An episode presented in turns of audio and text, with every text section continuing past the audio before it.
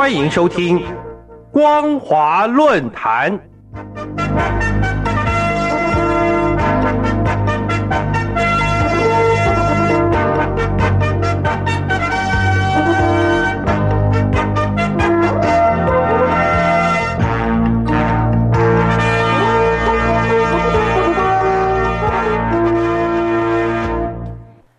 各位听众朋友，大家好，欢迎收听今天的光华论坛，我是兰玲。今天要谈论的主题是美国高度警戒中共次国家级影响力行动。今年七月六号，隶属于美国国家情报总监办公室的美国国家反情报和安全中心发布了一份简报，名称是《守护我们的未来》，在美国各州与地方层级。保护政府和商界领袖不受中华人民共和国影响力行动的危害。内容指出，中共官方利用与美国各州和地方领导人的多年商业和文化关系，来推进地缘政治和军事目的，呼吁美国各州和地方领导人警惕中共次国家级影响力行动。美国国家情报总监不但直接受美国总统指挥管理。也是美国联邦政府的内阁层级机关，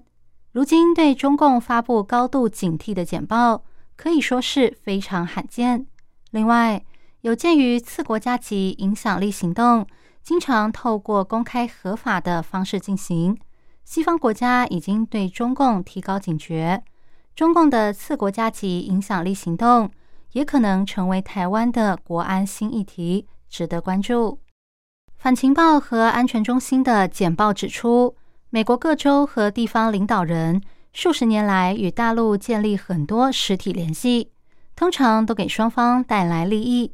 但随着美中紧张关系加剧，习近平领导下的官方机关变得更加积极，透过美中地方与企业关系来影响美国政策，并推进自身的地缘政治利益。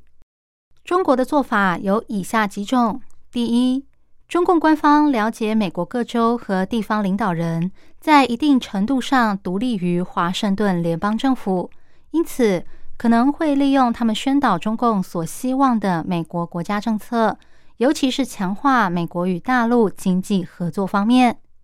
第二，减少美国对中共对台湾人、藏人、维吾尔人。民主活动人士和其他人权方面政策的批评。第三，中共的次国家级影响力行动虽然是有公开的外交活动，但同时具有欺骗性和胁迫性。这些商业机会或民间交流里面隐藏着中共的政治议程。第四，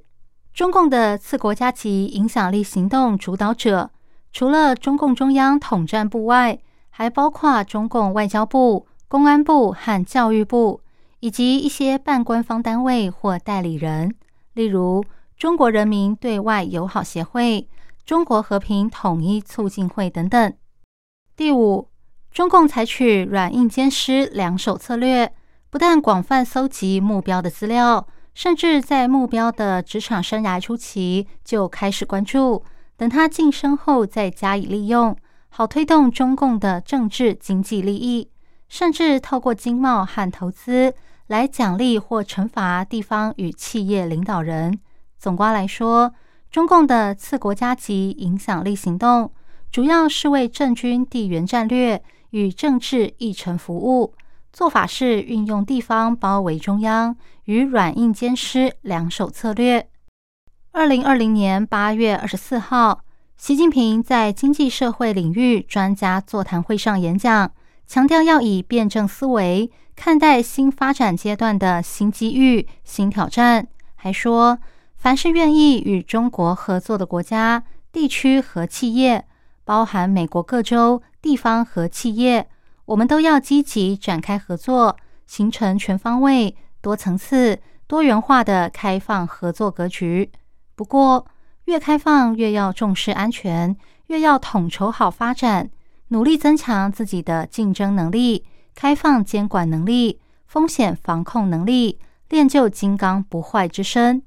显然，习近平推动中国开放的对象，除了美国各州、地方和企业外，也包含西方民主国家，希望充分应用次国家级影响力行动，推广中共希望的发展和安全政治进程。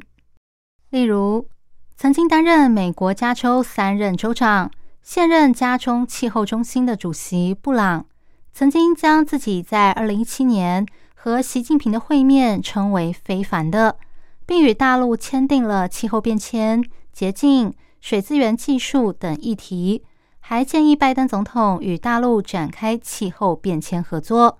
他也曾经以加州的灾难性干旱议题，在二零一七年六月一号，联合六十一位州市长抗议前总统川普退出巴黎协定，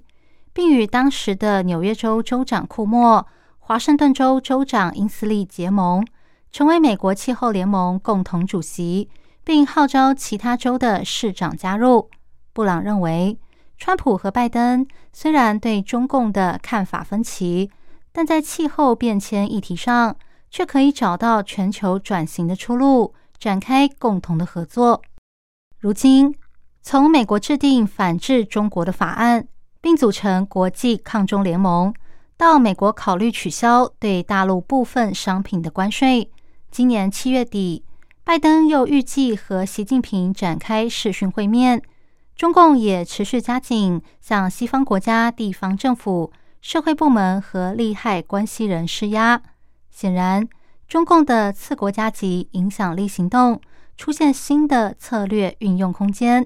除了对抗或缓和各国的对陆政策外，还要推动中国希望的政治进程。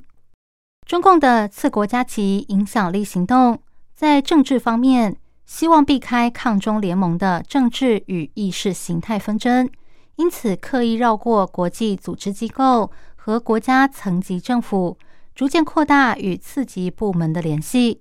中共次国家级影响力行动的亲中势力关键，在于为国家利益和外交战略培养友好势力，不过却会对台湾的安全利益和国际抗中联盟。带来不稳定和潜在冲击，因为次级部门缺乏政治警惕，对中国大陆了解不足，往来协议不够透明，难以分享实际经验，加上未能与政府官方建立连结机制，导致各地方政府和城市对中国保持着欢迎的态度。以上是今天的光华论坛，今天探讨的主题是美国高度警惕。中共次国家级影响力行动，我是兰陵，感谢您的收听，我们下次再会。